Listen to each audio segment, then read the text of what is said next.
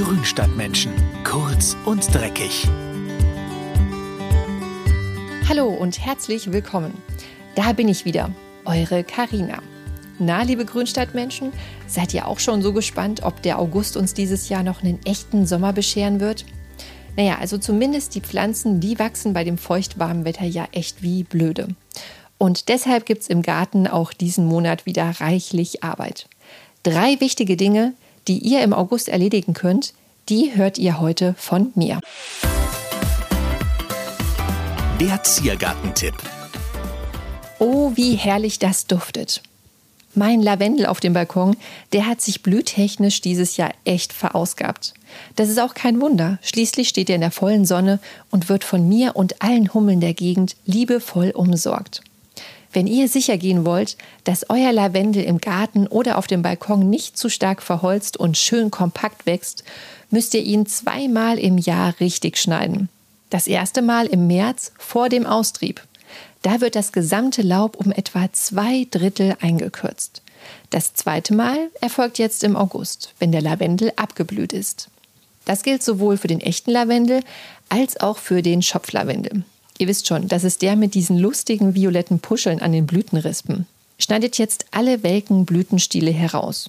So spart sich der Lavendel nämlich die Samenbildung und kann mehr Kraft in das Wachstum stecken. Und manchmal, da treibt der Lavendel nach dem Sommerschnitt sogar noch ein paar Blüten nach. Leider neigt Lavendel dazu, an der Basis zu verholzen. Schneidet man ihn nicht regelmäßig zurück, wird er von unten her immer kahler und schaut schon nach wenigen Jahren gar nicht mehr schön aus.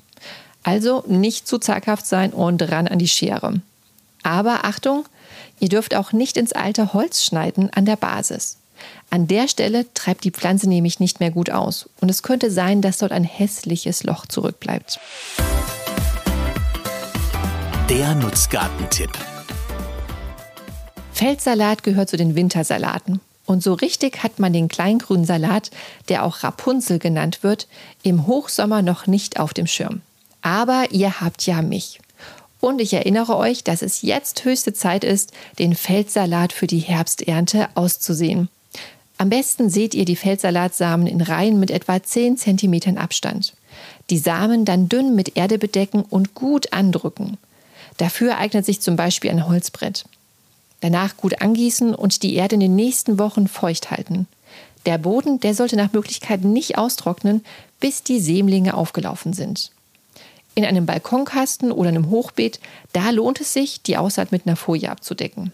So keimen die Samen nämlich schneller und gleichmäßiger und die Erde, die trocknet auch nicht so leicht aus. Und wer im Herbst große Blätter ernten will, der muss die Pflänzchen nach dem Keimen verziehen. Also die zu dicht nebeneinander stehenden Keimlinge ausrupfen, sodass die einzelnen Pflänzchen genug Platz zum Wachsen haben. Und im Oktober könnt ihr dann schon den ersten Salat ernten.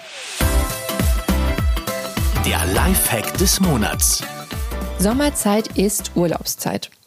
Und so sehr wir uns auf ein paar Tage weg von zu Hause freuen, so wenig begeistert sind unsere Zimmer- und Balkonpflanzen von unserer Abwesenheit.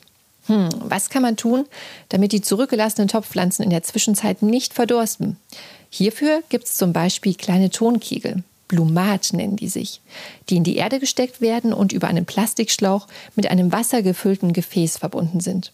So kann sich die Pflanze selbst am Wasser bedienen.